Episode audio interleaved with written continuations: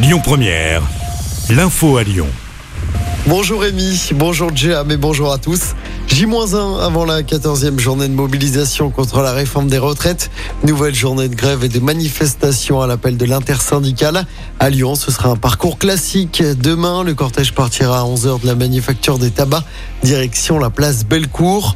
Entre 400 000 et 600 000 manifestants sont attendus demain en France. À noter qu'il y aura peu de perturbations sur les rails. La SNCF annonce 9 trains sur 10 en circulation ce mardi. Dans les airs, 20% des vols seront annulés à l'aéroport de Lyon. Des lycées et des universités pourraient être bloqués ce mardi. Dans l'actualité locale, le début aujourd'hui des travaux d'aménagement de la place de l'horloge à Tassin. Ça va durer, attention, pendant six mois jusqu'en novembre.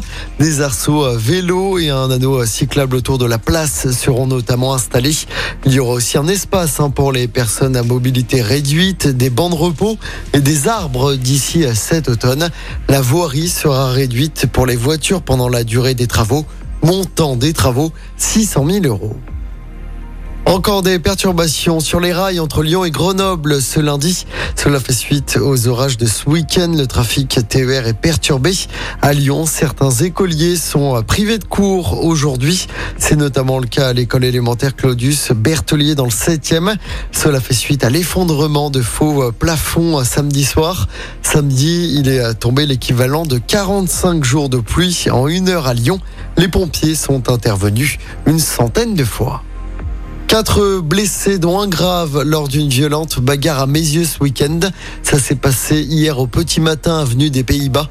Les victimes sont toutes âgées de 19 à 23 ans. Au moins une arme blanche a été utilisée selon le progrès. Une enquête a été ouverte, mais on ne sait pas si des interpellations ont été menées dans cette affaire. Allez, on passe au sport. Grosse déception pour l'Asvel et pour le Loup ce week-end. A été éliminé en demi-finale des playoffs.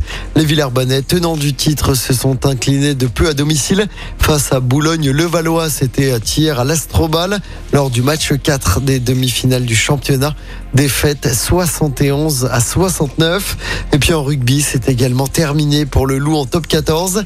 Les Lyonnais se sont inclinés en barrage du championnat contre Bordeaux-Bègle hier soir. Défaite 32 à 25 à Gerland. Les Bordelais seront opposés à La Rochelle ce samedi pour les demi-finales du top 14. Écoutez votre radio Lyon Première en direct sur l'application Lyon Première, lyonpremière.fr et bien sûr à Lyon sur 90.2 FM et en DAB+. Lyon Première